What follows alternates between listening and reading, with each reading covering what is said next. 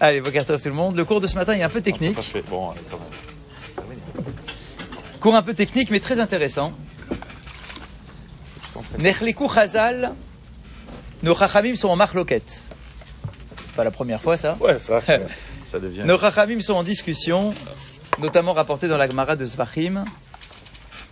Quel est le sujet? Bishéela Matai Ba Yitro Lear Sinai. À quel moment est-ce que Yitro a rejoint le peuple d'Israël? C'est une grosse marloquette, énorme marloquette chez nos Chachamim. On a dit la conversion hier, on a Et parlé de le hier. cours, oui, ça c'est par rapport à. Est-ce il qu'il était déjà converti pas là-bas à Midian ou est-ce qu'il s'est converti en venant? Mais là, c'est pas mon sujet. Là, le véritable sujet, c'est de savoir est-ce qu'il est venu avant le don de la Torah ou est-ce qu'il est venu après le don de la Torah? Vous allez me dire, bah, il suffit de prendre le texte Torah, mais de la pas- paracha. pas de- d'ordre. et dans le texte de la paracha, on voit bien qu'il arrive avant, puisque le Matan Torah dans la paracha de la semaine, c'est après l'arrivée de Yitro. Mais comme vous le savez, la Torah n'est pas tenue de suivre l'ordre chronologique des événements, parce que la Torah n'est pas un livre d'histoire, la Torah a d'autres préoccupations, elle veut nous transmettre des valeurs, et donc il peut arriver, d'ailleurs ça arrive assez souvent, que dans la Torah, les événements ne soient pas rapportés dans l'ordre chronologique où ils se sont produits, mais que pour différentes raisons, alors il y a toujours une raison bien évidemment, mais des fois l'ordre est cassé, l'ordre est inversé. Donc, le simple fait de dire que dans le texte, il y a d'abord le passage de Yitro et ensuite le passage des dix commandements, ne suffit pas à dire que c'est la preuve que Yitro est venu avant le don de la Torah. Donc, c'est une marloquette. Il y a une grosse marloquette pour savoir quand est-ce qu'il est venu. Est-ce qu'il est venu avant? Est-ce qu'il est venu après? Et le cours de ce matin, c'est sur ça. Uniquement sur ça. Pour essayer de voir quelles sont les preuves que l'on pourrait avoir du texte qui nous montrent qu'il est venu avant ou bien qu'il est venu après. C'est extrêmement important. C'est extrêmement Dans le important. texte, on vient de dire que dans le texte, si on voit dans le texte, on peut pas, on peut pas. Oui, mais on a quand même des preuves. On peut avoir des preuves. C'est le cours de ce matin. Bon. Et l'importance, bah, de la même façon qu'on adore, qu'on adore décortiquer le texte pour savoir exactement les moindres détails des choses, eh bien, un événement aussi majeur que le fait que Yitro vienne rejoindre le peuple, on veut savoir quand est-ce qu'il est venu. Est-ce qu'il est venu avant? Est-ce qu'il est venu après? Et donc, voilà comment est-ce que les choses sont présentées. Il y a une première opinion qui nous dit la chose suivante. Leachar matan Torah ba. D'après la première opinion, Yitro est venu après le don de la Torah. Donc non pas comme c'est présenté dans le texte, mais qu'il est venu après. Et que tout ce passage-là de Yitro qui arrive, etc., etc., que tout ça, nous, dans notre perception, on doit le positionner après l'épisode du Matan Torah. Ok? Et voici les preuves. Voici les preuves dans le texte qui viennent sous-entendre qu'il serait venu après. Première preuve. Il est écrit que Yitro est venu, El Amidbar, dans le désert, à Cherouchonesham, où le peuple Campé. campait, très bien, et il rajoute dans le texte Har Ha-Elokim, au pied de la montagne de Dieu. C'est quoi cette montagne de Dieu? Eh bien, réponse. Beyaduahu ki Moshe ve'Israël chanu be'ar Sinai shana achat asher. On sait pertinemment que les enfants d'Israël ont campé au pied du mont Sinaï pendant pratiquement une année entière. Et donc, lorsqu'il est écrit que Yitro a rejoint le peuple qui campe au pied de la montagne de Dieu, de quoi est-ce qu'il s'agit? Eh bien, d'après cette interprétation, la montagne de Dieu, c'est la montagne dans laquelle Dieu s'est révélé. Donc, ça veut dire c'est après le Matan Torah. Parce que sinon, ça s'appelle pas la montagne de Dieu. Qu'est-ce qui fait que ça s'appelle la montagne de Dieu bah, C'est parce que Dieu s'est révélé. Donc, du coup, s'il est écrit qu'il est venu nous rejoindre à un endroit où on était en train de camper, c'est sous-entendu, ça fait un petit moment qu'on y campait. Et où est-ce qu'on a campé pendant longtemps euh, dans cette première partie de notre traversée du désert? Eh bien, c'est le, le mont Sinaï. Mais on y a campé longtemps après le Matan Torah. Et en plus, on appelle ça la montagne de Dieu. Ce qui en fait la montagne de Dieu, c'est parce que Dieu s'est révélé sur cette montagne. Donc, voici la première preuve, simple. Si tu dis que c'est la montagne de Dieu, c'est nécessairement que Dieu s'est déjà révélé sur cette montagne. Et donc, ça signifie que Yitro nous a, la- rejoints après le Matan Torah, c'est la première preuve. Deuxième preuve, Veodati et Trouke à Elohim va être Torotav. Lorsque Yitro rejoint Moshe Rabbeinu, il lui fait euh, un reproche. Quel est le reproche que Moshe fait à Moshe, que Yitro fait à Moshe Il lui dit, hé, Moshe, qu'est-ce que tu es en train de faire là toute la journée? Mais qu'est-ce que tu fais toute la journée? Et effectivement, qu'est-ce qu'il faisait Moshe, le pauvre? Il jugeait le peuple sur toutes les petites euh, disputes, euh, controverses, etc. qui pouvaient y avoir à l'intérieur du peuple, où les gens n'étaient pas d'accord les uns avec les autres. Et donc ils allaient voir Moshe pour consulter Moshe et pour que Moshe tranche dans les différentes situations. Très bien. Et là-bas, le texte nous dit que quand Yitro fait ce reproche à Moshe et qu'il lui dit Moshe, mais qu'est-ce que tu fais? Moshe lui répond Veodati, j'enseigne à mon peuple, à travers les jugements que je rends, hein, j'enseigne à mon peuple, être rouqué à Elohim, va être. Les lois de Dieu ainsi que sa Torah. Donc, si Moshe est en train d'enseigner au peuple les lois de Dieu ainsi que sa Torah, ça sous-entend qu'on a déjà reçu la Torah. Comment tu veux qu'il dise je- j'enseigne au peuple la Torah si on n'a pas déjà reçu?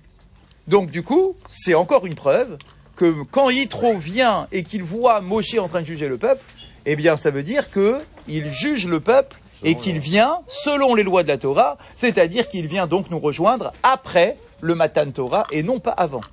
Ça c'est la deuxième preuve. On a une troisième preuve. À la fin de tout ce petit passage de Yitro là, il est écrit Vaishlach Moshe Troteno, naturellement, on aurait pu imaginer que Moshe retienne son beau-père en lui disant Attends. Hep, hep, hep, ouais, puisque t'es là, Loupe pas le truc. reste avec nous. Il y a le Matan Torah qui arrive. Si t'es déjà là, reste avec nous. Il va pas le renvoyer juste avant le Matan Torah. Tu vas pas rater l'événement du siècle.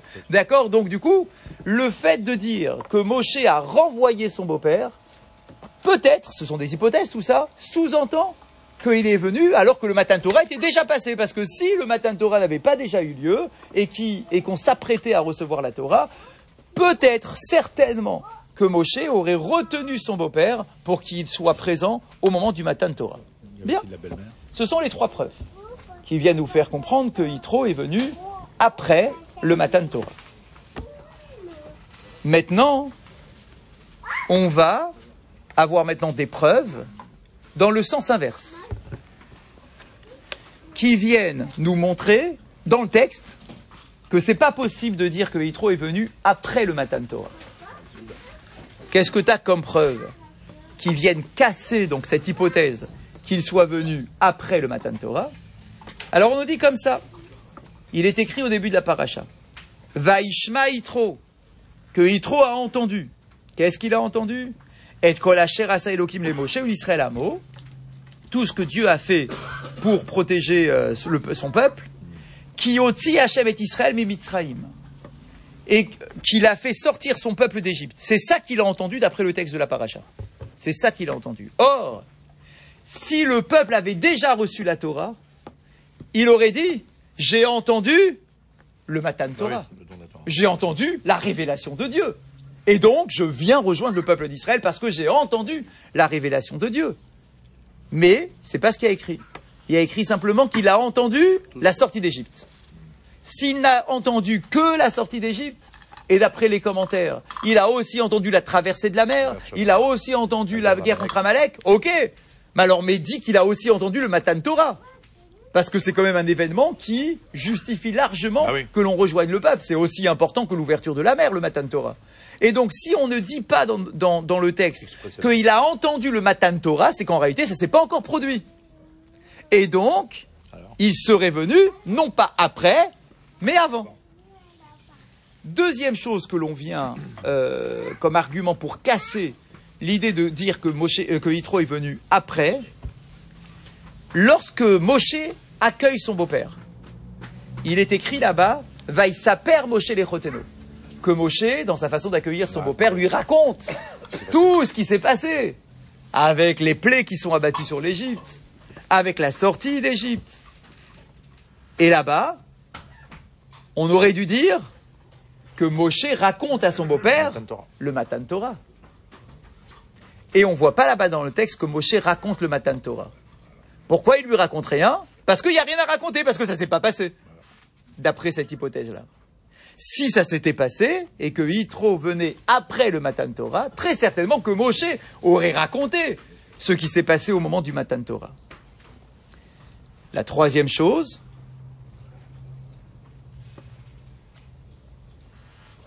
quand Yitro dit Ata yadati, maintenant je sais à quel point Dieu est grand, et sur quoi il dit une chose pareille?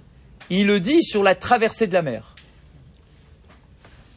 Encore une fois, Ah. s'il avait, si la- le Matan Torah avait déjà eu lieu, il aurait dit Maintenant je sais que Dieu est le plus grand à travers le Matan Torah, pas à travers la traversée de la mer. Parce que le Matan Torah, c'est plus grand, bien évidemment, que la, la traversée de la mer. Donc, puisque Yitro à aucun moment n'évoque le Matan Torah, que Moshe ne lui raconte pas le Matan Torah, c'est qu'en réalité, le Matan Torah n'a pas eu lieu. Et donc, que Yitro ne peut pas dire qu'il est venu après le Matan Torah, parce que sinon, forcément, qu'il aurait raconté et qu'il aurait dit qu'il y a eu le Matan Torah, et Moshe aurait raconté le Matan Torah, etc., etc. Donc, on a une hypothèse qui dit que Moshe est venu après le Matan Torah, mais on a des preuves Alors qui viennent casser cette hypothèse-là, parce que ça ne semble pas tellement évident qu'il soit venu après, parce que sinon ça aurait été un peu plus mis en évidence dans le texte de la paracha euh, lui-même.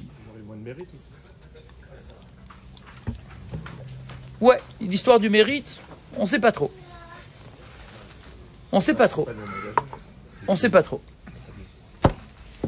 Et donc, il y a une deuxième hypothèse qui vient nous dire non, Yitro il est venu après, euh, avant, Avant, le Matan Torah. voilà. Maintenant, le problème, c'est que si tu dis qu'il est venu avant le Matan Torah, bah, nous on avait des preuves qu'il était venu après. On avait des preuves. On a parlé de la montagne de Dieu. La montagne de Dieu, c'est pas avant. Avant, c'est pas la montagne de Dieu. Je suis désolé. Avant, c'est rien du tout. Comment on peut dire la montagne de Dieu si c'est pas, Dieu s'est pas encore révélé? Que ça va être sa montagne. Oui, ça va venir. Qu'on sait que ça va être sa montagne. D'accord, mais c'est très flou. La montagne. Et en plus, on n'est pas tous d'accord de dire que cette montagne-là, c'est le Har Sinaï. Certains disent que ça, c'est le Har Amoria. Ah. La montagne de l'échelle, c'est le Har Amoria, a priori. C'est pas le Har Sinaï. La montagne du Ouais, sacrifice d'Itrak, c'est pas le Har Sinaï, C'est un Har Sinaï. c'est le Har Amoria. Donc comment tu vas appeler cette montagne la montagne de Dieu? Ouais. Ah. et, tout- et toutes les forêts aussi, et tout, etc. Donc, comment tu veux me dire Attends, mais ceux, ceux qui m'ont dit qu'il est venu après, ils ont bien eu des arguments, ces gens-là. Ils ont dit que c'est la montagne de Dieu. Le texte, il a dit, il est venu rejoindre la montagne de Dieu. Mais si tu me dis maintenant qu'en fait, c'est pas après qu'il est venu, mais que c'est avant, comment tu peux appeler ça la montagne de Dieu? Et la deuxième chose, c'est un narratif. ah, Radak, alors, il faut qu'on comprenne. Et si tu dis que Moshe, quand il a répondu à Yitro, il lui a dit J'enseigne à mon peuple les lois de Dieu ainsi que la Torah de Dieu. Comment Moshe il peut dire J'enseigne à mon peuple la Torah si on ne l'a pas encore reçue et que Yitro est venu avant le Matan Torah? Ça colle pas, les autres aussi avaient des bonnes preuves. Qu'est-ce qu'on fait maintenant avec ces, avec ces preuves-là? Je sais pas si ça tient, mais il avait reçu un peu. Il y avait déjà, oui, des choses, il y a déjà eu des, des choses sur Internet. Ça, ça s'appelle pas la Torah. Ça s'appelle pas la Torah C'est des lois, peut-être. des- C'est ça- des lois, ça s'appelle pas la Torah À aucun moment ça s'appelle pas. Ça s'appelle la Torah. Alors bien évidemment. Alors allez, qu'est-ce qu'on fait alors? Mais pourtant il y a bien cette hypothèse qui dit qu'il est venu avant. Mais s'il est venu avant, alors comment on dit Moshe il dit un truc pareil? Alors on nous dit comme ça. Alors cette hypothèse nous dit, eh, pff, t'embête pas avec cette histoire de la montagne de Dieu. Ça veut pas dire que c'est la montagne de Dieu. Ah. Ça veut pas dire que c'est la montagne de Dieu. Qui Moshe aya birfidim. Et qu'en réalité, quand Moshe euh, Yitro rejoint le peuple, on n'est pas du tout au Har Sinaï. Ah ouais? Non, on n'est pas au Har Sinaï.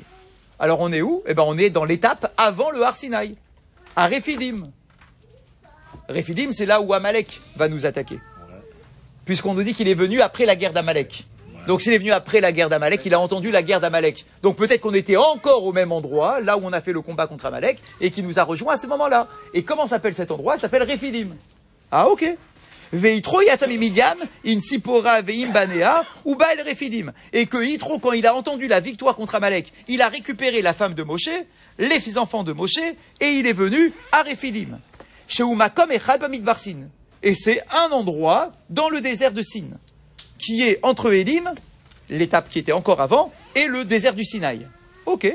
Ve'akatou et sa père Sheba el Ketsea Midbar Asherusham. Et donc on vient simplement nous dire que c'est l'endroit où campait le peuple. Le peuple campait à Rephidim. Il n'y a pas écrit qu'il campait là depuis un an. Il y a écrit il campait à Rephidim. Donc il est venu rejoindre le peuple qui campe à cet endroit. Ah oui, mais t'appelles ça la montagne de Dieu. Ça. Ah, Comment t'appelles ça la montagne de Dieu? Mais ah.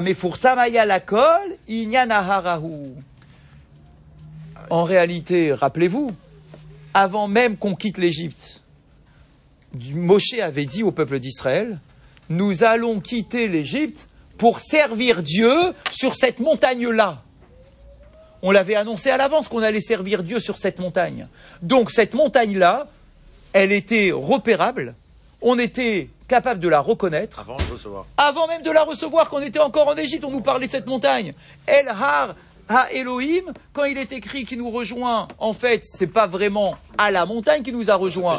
On est à côté de la montagne, on est à Rephidim. Rephidim, c'est juste l'étape avant. Donc, on est, en- il nous rejoint à Rephidim, là où on est en train de camper, à côté de la montagne de Dieu. On va recevoir. Où on va recevoir la Torah. Bon, bah, on l'a pas ça. encore reçue, mais on l'a désignée depuis le début, cette montagne-là. On sait qu'on va la recevoir depuis qu'on était en Égypte. D'accord? Il y a écrit Taravdoun. Vous servirez Dieu sur cette montagne. Ben, c'est laquelle la montagne? C'est celle-là. Donc on l'appelle dès à présent.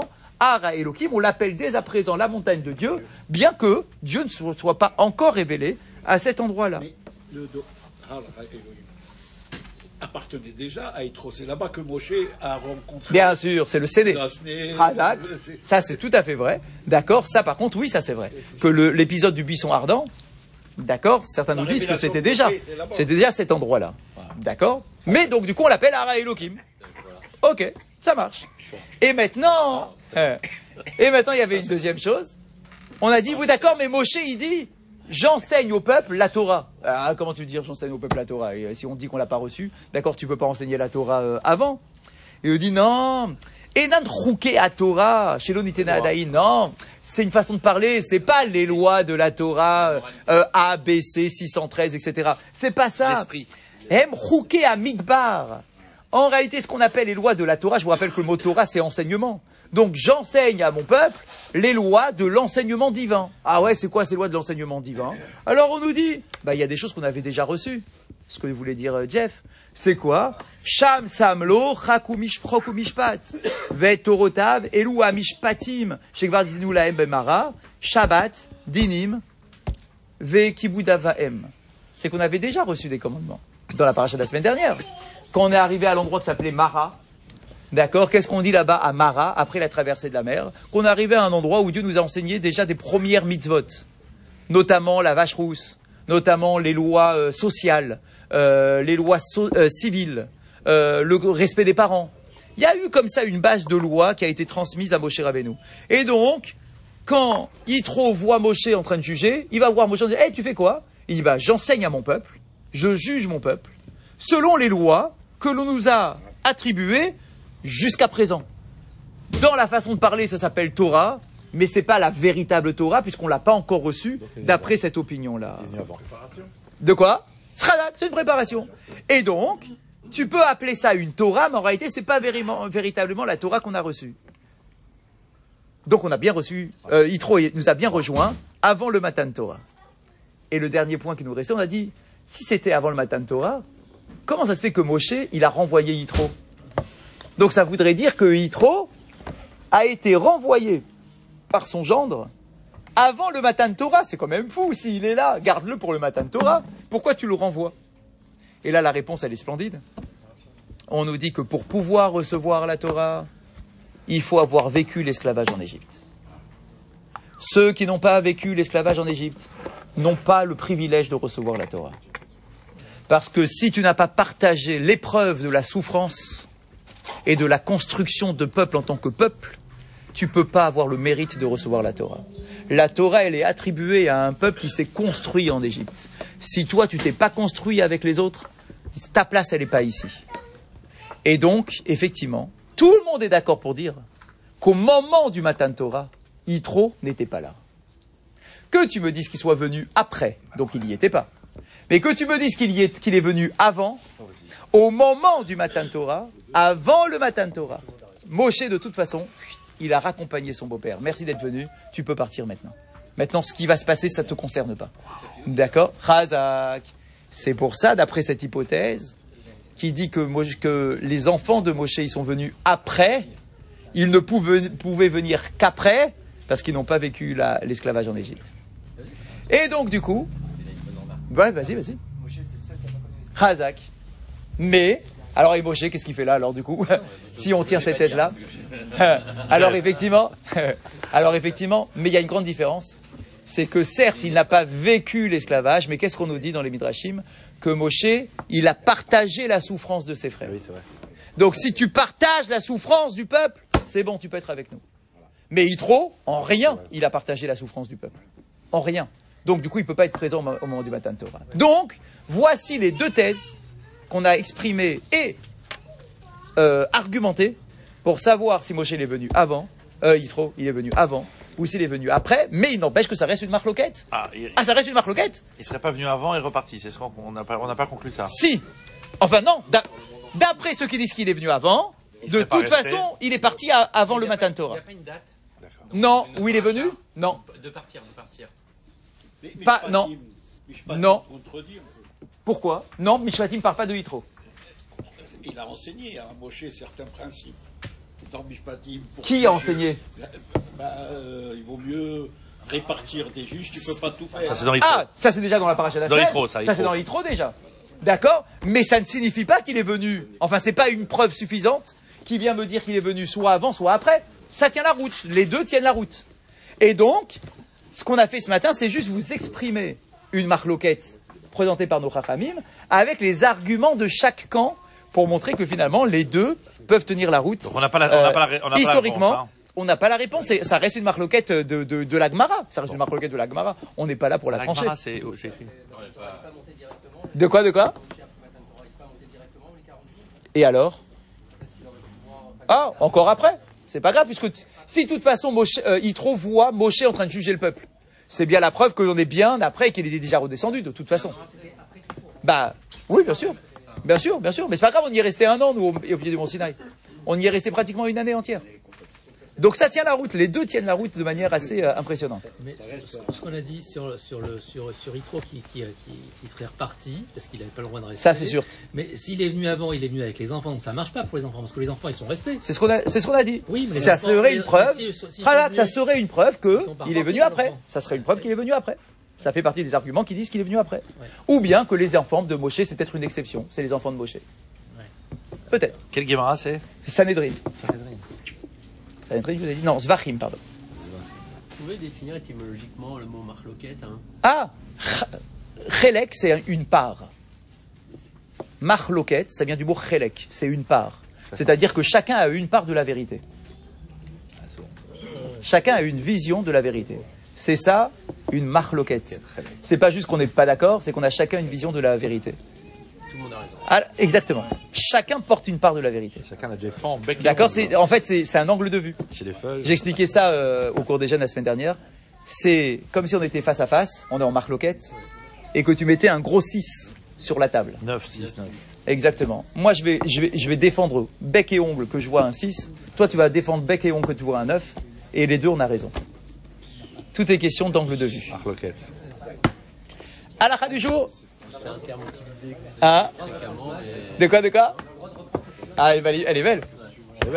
Elle est belle. Marloquette, 6, 9. C'est qu'on a tous raison, en fait. À la fin du jour.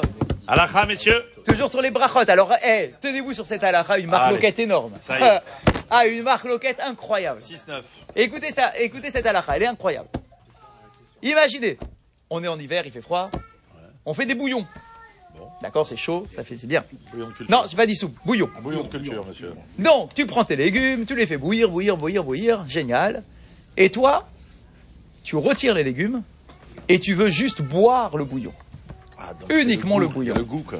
La question est de savoir quelle est la bracha que tu fais sur un bouillon de légumes. C'est incroyable. Il va dire, ben, ben, ben, Il y a une marque loquette. Il y a une marque loquette qui est énorme. C'est chez Acol, mais bon. Il va, dire, il va dire Adama.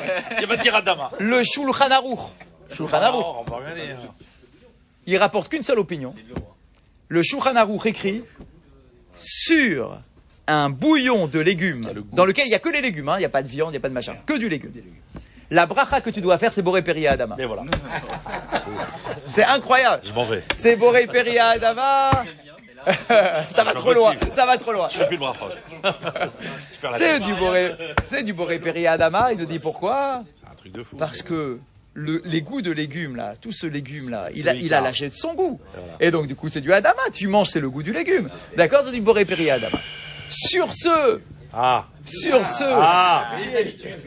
sur ce, il y a, Chef, euh, pardon. il y a, il y a une tonne de commentateurs, de Rishonim, etc., qui lui tombent dessus, et des fois qui sont euh, euh, qui le, le précèdent, d'accord, qui disent mais c'est pas possible, ça peut pas être un Boré Peria Adama, ça peut pas être un Boré Peria Adama, ça ne peut être qu'un pas C'est-à-dire ah non mais il y a le goût, il y a le goût, c'est Boré l'apparence. Adama, il y a le goût de la carotte, d'accord, donc tu fais Boré Peria Adama. Il nous dit mais attends mais t'es gentil avec ton histoire de goût, mais dis-moi, je prends, je prends une orange, je presse l'orange, il y a bien le goût de l'orange, non? Tu peux pas me dire qu'il y a moins de goût d'orange dans un jus d'orange que dans un bouillon de légumes. D'accord Donc oui. du coup, et, et pourtant Bravo. tout le monde est d'accord que c'est Chez le jus d'orange, je fais chez Acol. D'accord Et à aucun moment tu vas me dire ah non mais ça devient du euh, boré, ça reste du boré Peria. Bah oui. Et donc du coup, sur un bouillon, eh ben ça peut Pareil. pas être pire qu'un jus de d'un jus d'orange. D'accord Donc du coup, ça devrait être un chez Acol. Ouais. Et effectivement, beaucoup disent que c'est un chez Acol. Le le Kafachaim pour les Sfaradim, il dit c'est un chez Acol. Bien que le Shulchan Aruch écrive que c'est un, un, alors c'est al Khazak, qu'est-ce qu'il lui a pris le Shulchan Aruch C'est qu'en fait c'est l'opinion de la Gemara. C'est l'opinion de la Gemara. Ça s'appelle Meshlakot, c'est un- c'est une expression, c'est toute une soulia dans la Gemara. D'accord C'est Meshlakot, c'est l'eau de, de, de, de, de, de, de, de, de, de, de bouillie, de, bouillon de, de légumes. Alors du coup, le Rav Ovadia, il tranche que c'est du Sheakol. Un bouillon, c'est Sheakol. Mais que, comme c'est une marloquette énorme, et que c'est une opinion de la Gemara, et que c'est l'opinion du Shulchan Aruch, etc., essaye d'éviter le problème. Ah ouais, comment je fais pour éviter le problème? Mange une carotte Mange un morceau de carotte Et fais Adama. de ton bouillon, comme ça tu fais Adama, et ensuite tu prends le bouillon Et tu. Et tu- sans avoir besoin de faire la moindre bracha. M'énerve. C'est trop. Oui, d'accord, mais là parce que du coup, parce que du coup c'est déjà pris dans ton, c'est déjà pris dans ton, dans ta carotte? Le goût de qui est dedans, il est déjà dedans. Et maintenant, il nous dit, écoutez bien, Bediavad, a posteriori, quelqu'un qui aurait fait Boré Peria Adama juste sur le bouillon, il s'est quand même acquitté. Parce que c'est quand même l'opinion du Shulchan Aruch. Donc du coup, il s'est quand même acquitté, il y a sur qui s'appuyer. Si c'est un légume qu'on n'a pas l'habitude de cuire. Ah ouais. Mais la Gemara par rapport au jus d'orange, elle fait quoi? C'est Boré Pérez ça, Non, Jacob. Alors, avec Parce que le, le, le, le- l'action de la, du, euh, de, de bouillir, d'accord, c'est, c'est plus, c'est plus. C'est une cuisson. C'est plus que pressé. Et la soupe alors Et sur une soupe de légumes alors Et la soupe de légumes J'ai pas parlé de la soupe encore. Chaque jour son s'appelle. Chaque jour son s'appelle. Ya Rabbi, Rabbi Hanan ben Kashomir, Rasal Bakhor, Zakhaskal Bihar Balem. Tolbe Zawan Sikwa Torah.